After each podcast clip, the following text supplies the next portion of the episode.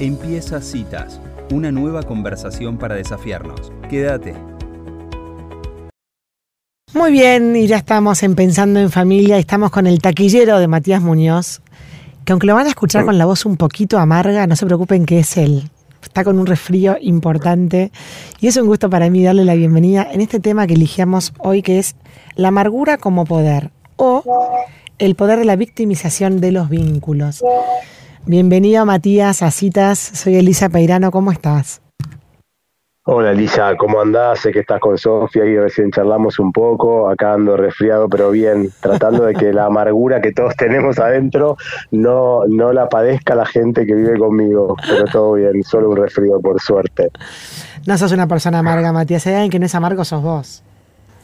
No, pero nos tenemos que cuidar. Está bueno que charlemos un poco de este tema porque, bueno, iremos charlando, pero, pero vi la apertura del programa, las escuché recién y decía, bueno, no, creo que no estuvo planificado así, pero parece que el tema de hoy es el poder, ¿no? Porque vamos a hablar de, la victimización como poder hoy en las relaciones humanas. Con Paula del Bosco después van a hablar del poder seguramente más a nivel social y creo que van a hablar de Foucault, así que tendrán la parte muy intelectual con ella, que sabe mucho de eso, más que yo. Y, después un poco de recorrido por el deporte, así que, que, donde también se juegan cuestiones de fuerza y de poder, pero vamos a hablar en esta parte que me toca de, esa posición victimista que todos podemos elegir en una relación para tener el poder en ese vínculo, ¿no? Y, solo quiero, Lisa, si te parece aclarar de entrada en la columna que, que todo lo que hablemos ahora en los próximos minutos no corre para una relación donde hay realmente un victimario y una víctima, estoy hablando de situaciones de violencia, ¿no? O sea, vamos a hablar más de una posición en una relación que de hechos objetivos, donde hay hechos objetivos que pueden pasar en un vínculo, donde claramente hay un victimario y una víctima.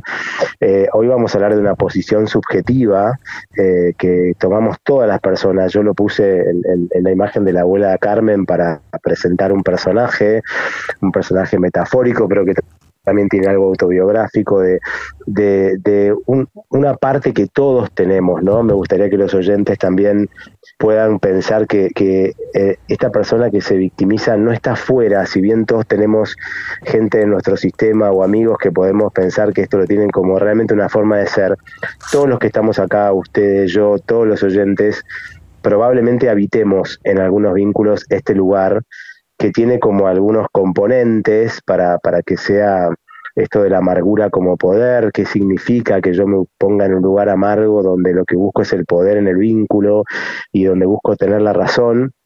Pongo algunos componentes y empezamos a charlar a ver qué les pareció a ustedes la, la, la columna y por dónde fueron, pero tengo que poner mucho de negativismo, un negativismo extremo, mucho de exigencia, la vara muy alta, el otro no me alcanza, el otro nunca me resulta suficiente, mucho de control y muchísimo de omnipotencia, ¿no? Cuando nos ubicamos en ese lugar victimista, estamos en un lugar muy omnipotente donde nosotros no estamos implicados en lo que ocurre, sino que ponemos en el otro toda la responsabilidad, ¿no? Yo soy el que tiene la razón, yo soy el que veo las cosas como son, yo soy el que está diciendo todo como es, y no estoy implicado, no veo mi parte, sino que el otro tiene el 100% de la responsabilidad en lo que ocurre.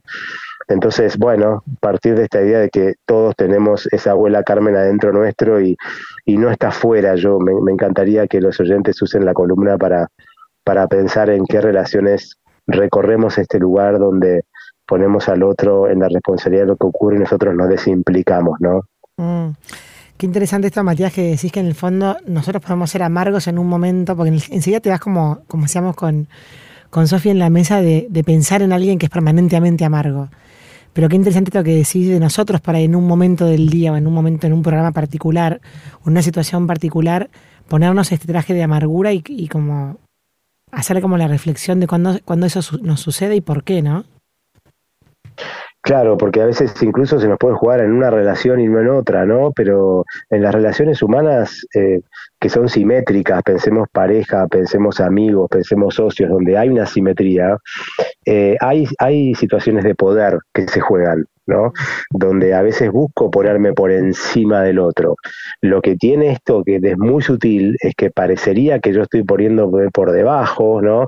Eh, pobre yo, eh, yo no hice nada para que esto ocurra, eh, esto es injusto para mí, qué injusta es la vida que yo tengo, con, que vos haces conmigo, eso es muy injusto, ¿no? Yo que te di tanto, yo que hice tanto por vos, o sea, decimos muchas de estas cosas cuando nos victimizamos, entonces es una, parecería que nos estamos poniendo por debajo, pero en el fondo eh, estamos poniendo por debajo al otro porque le estamos generando muchísima culpa y eso nos pone en un lugar de enorme poder, ¿no? Y lo que veíamos en el personaje de la abuela Carmen, lo que yo trataba de postear es que todo le resulta escaso, ¿no? Los que la visitan la visitan poco tiempo, los que la quieren le dan pocos besos, los que la llaman la llaman poco, o sea, lo que empieza a sentir el otro en el vínculo es que nada de lo que haga va a ser suficiente. Y eso genera culpa. Hola Matías, Sofi, ¿cómo estás? Hola Sofi, ¿cómo va eso? Muy bien. Matías, yo me pregunto, eh, mientras te escuchaba y también cuando vi el posteo, es cómo eh, nos vamos convirtiendo, cómo vamos alimentando esta parte ¿no? de amargura como poder.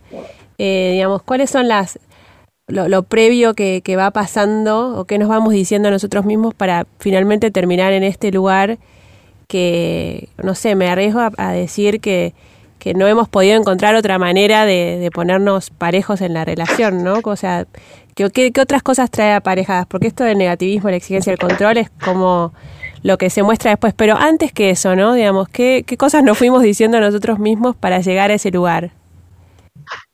Seguramente hay algo, viste, como Sofi, de, un doble juego. Por lo menos yo en el posteo trataba, en algún momento creo que hablo como de una costra, como que algo se fue endureciendo, ¿no? Em, y por otro lado, sobre eso hago una narrativa. Lo, que está endurecido es la emoción. Lo que el, cuando el negativismo se, se hace costra, se hace una forma de ser, imagínense una costra de una herida, ¿no?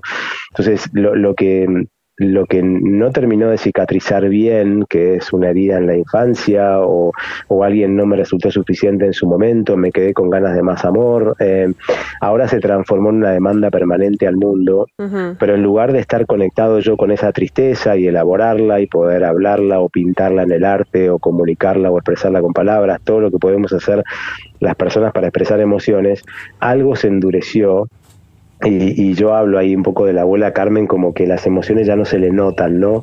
Ahora se le notan los chalecos oscuros, una cara pálida, ¿no? Y, y, una demanda permanente. Entonces, a tu pregunta creo que lo primero es que las emociones se han endurecido y sobre eso creo que se construyó una narrativa donde, bueno, el, mundo es injusto conmigo, ¿no? Es muy de, cuando estamos en, el, en ese lugar victimista pensar que que nadie me entiende y que, realmente el mundo es muy injusto con todo lo bueno que yo soy, ¿no?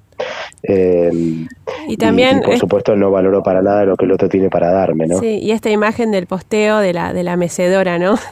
De, seguir balanceándose y masticando este, ¿no? Me, me suena que, que es volver siempre a lo mismo, ¿no? No, no tratar de, o sea, como mirar otra, buscar otra, como vos decís, otra narrativa, o sea, como masticar sobre lo mismo, ¿no? O sea, como esta cosa que no, o que quedó así como costra o que no se pudo cerrar o que no se pudo procesar y de pronto eh, todo vuelve para ese mismo. O sea, como también veo en estas personas o en estos momentos de que uno puede transitar es que uno quisiera que los demás entiendan eso que nos pasó, ¿no? O sea, como, bueno, no te das cuenta mm. que sufro por esto, ¿no? Me, me, me va por mm. ahí. En el fondo es como hay un tema, para mí hay un tema de base con el dolor, ¿no? Mm. O sea, por eso todos podemos habitar estos lugares, porque todos hemos tenido dolores y lo que pasa en el victimismo es que el dolor se transforma en poder, ¿no? En vez de transformarse en expresión real, en sacarlo para afuera, en, ponerlo en un vínculo de apego, en volver a confiar, en, se, transforma en poder. Entonces ya no, ya no sufro, sino que hago sufrir. ¿no? Ya no me duelen las cosas, sino que hago doler. Entonces hay una transformación ahí de poner el dolor afuera. Ahora, Matías, ¿cómo se desanda este camino? Porque, mm, o sea, que se, se ignora, eh, ¿cómo, cómo se hace? Hablamos con Sofi de los límites. Lo ignorás a ese, a mm. ese intento de manipulación, le pones palabras, tratás de decirle los sentimientos que la persona no puede expresar. ¿Cómo haces, pensando en una persona mayor, ¿no? Sí, cuando está fuera, eh, cuando está fuera, eh, cuando el, victimismo está fuera, vamos a ponerlo por un rato afuera, no en otra persona.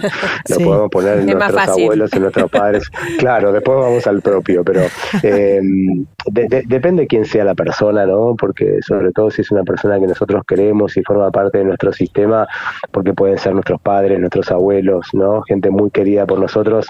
Entiendo que nos puede hacer bien ponerle un límite, pero yo, sugiero dentro de lo que se pueda hacer con muchísimo amor, ¿no? Eh, atrás de ello puede haber eh, una guerra, atrás de ello puede haber hambre, ¿no? Atrás de ello puede haber una infancia muy difícil, pensar, pensando en nuestros abuelos, ¿no? Entonces, ahí trataría de que los adultos vayamos a la compasión, ¿no? Sobre todo en gente muy querida, eh, en gente que no queremos tanto porque no la podemos encontrar en la verdulería, ahí trataría de poner un límite claro, ¿no? Señor, señora, esto no es mío, ¿no? Esto, esto es suyo, eh, para que no proyecten en nosotros también todo ese dolor, ¿no? Ahora, el tema es qué hacemos con el propio también, y a mí me gustaría ir un poco más ahí, qué, qué hago con, con mi victimización, ¿no? Cuando yo voy ahí, lo primero creo que, que seamos conscientes, porque si no somos conscientes no lo podemos sanar, si yo creo que no lo hago, quizás algún oyente esté diciendo, a mí no me pasa, no lo hago nunca, en ninguna relación. Bueno, no sé, pará, pensá un poco, ¿no? Es un mecanismo bastante humano, o por lo menos preguntar a tu marido, a tu mujer, preguntar a tus hijos, por ahí sí ocurre y no lo ves, o sea, lo primero es hacerlo consciente, y yo creo que tenemos que tener el acto más valiente las personas de, y en esto los invito a los oyentes en cualquier relación que tengan un conflicto hoy piensen en, un hijo que esté en eh, con conflictos en una pareja con un hermano con sus padres.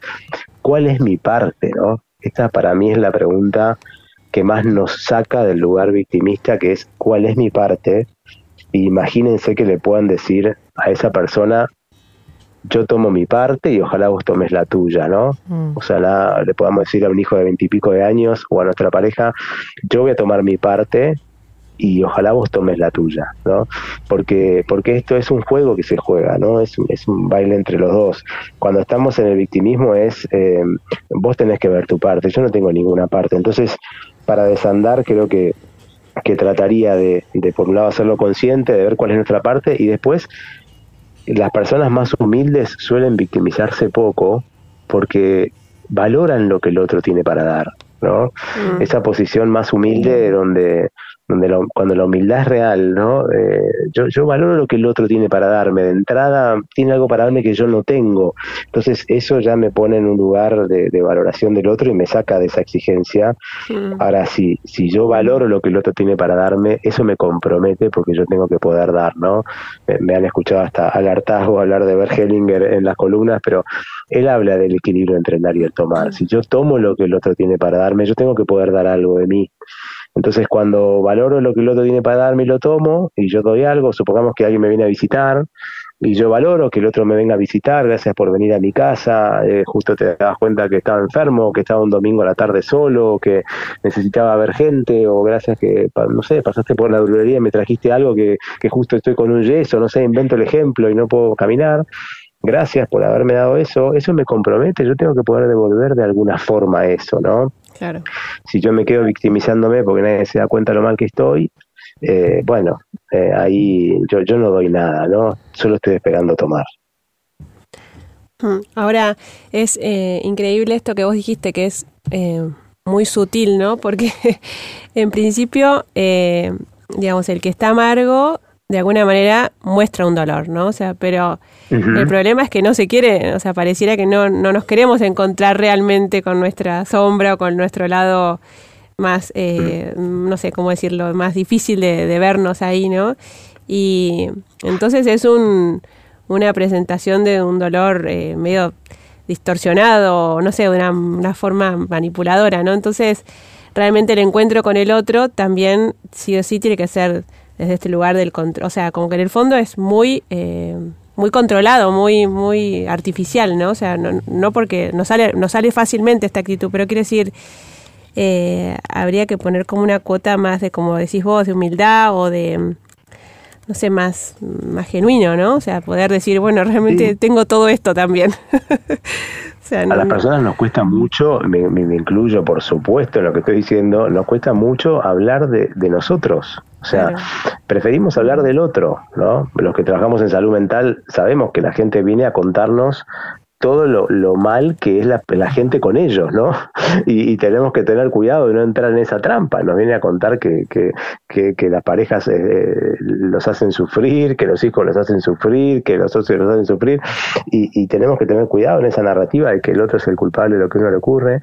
Y, y entonces hablar en primera persona, ¿no? Y cuando nos juntamos a tomar un café con un amigo también hablamos hmm. mucho de la gente. Tal cual. Eh, mucho de la gente, ¿no? Y no tanto de lo que a mí me pasa con eso. Creo que el gran hmm. Ejercicio es hablar de cuál es mi parte en esta situación. Y esa pregunta es difícil de abrir porque nos implica profundamente, ¿no? Esto podría ayudar a que a que este lugar que todos habitamos no se nos haga una forma de ser, ¿no? Porque porque también me gustaría distinguir eso, ¿no? Empecé diciendo todos tenemos algo de la abuela Carmen adentro nuestro, pero nos podemos convertir en ella también, o sea, puede ser que eso se termine haciendo una estructura de personalidad y, y, bueno, nos comimos el personaje, ¿no? Ahora, yo creo que, que pensar que el otro es el culpable de lo que a mí me ocurre es un cuento chino. Mm. Para mí es un cuento chino. Es un cuento chino que nos contamos las personas para desimplicarnos y para no ver cuál es nuestra parte. Vuelvo a la aclaración del principio, por supuesto, sacando realidades graves donde hay un victimario real. ¿no? Matías, ¿qué es la amargura? ¿Es una emoción? Eh, a mí me gusta pensarlo como, claro, como, un, como una, yo te diría casi como una forma de vivir, ¿no? Cuando, cuando habitamos eso mucho tiempo, cuando uno decimos ese personaje que yo creé de la abuela Carmen, donde ella era amarga, o puedo pensar en, un, en un personaje así, casi como un modo de existir, ¿no? Es, pensar que el otro es el responsable de lo que me ocurre o la vida es injusta conmigo. A mí me, me, parece que es una emoción, pero creo que se nos puede hacer una forma de ser, ¿no? Y una forma... Ustedes en la apertura creo que...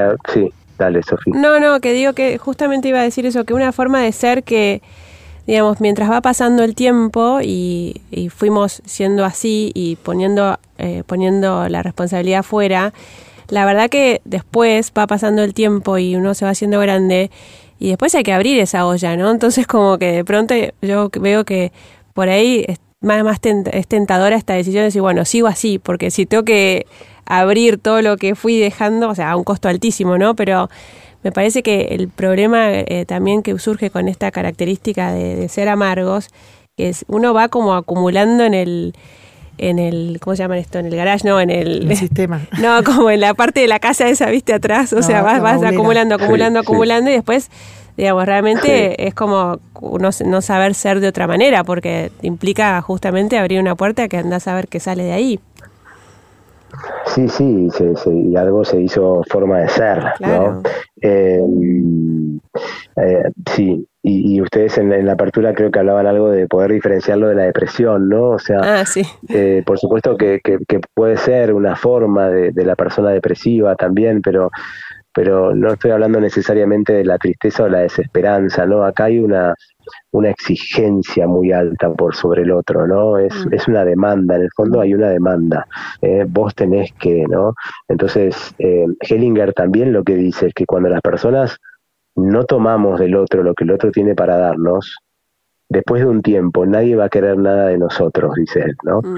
O sea, es como la profecía autocumplida, o sea, después, por supuesto, si, si nos instalamos en la amargura, la gente se va a alejar de nosotros porque no quiere estar todo el tiempo exigida, ¿no? Entonces, lo que nos puede pasar es que después esa narrativa se empezó a hacer real, ¿no? Nadie quiere tomar nada de nosotros porque no quiere sentirse todo el tiempo en falta, entonces esa soledad se empieza a profundizar también.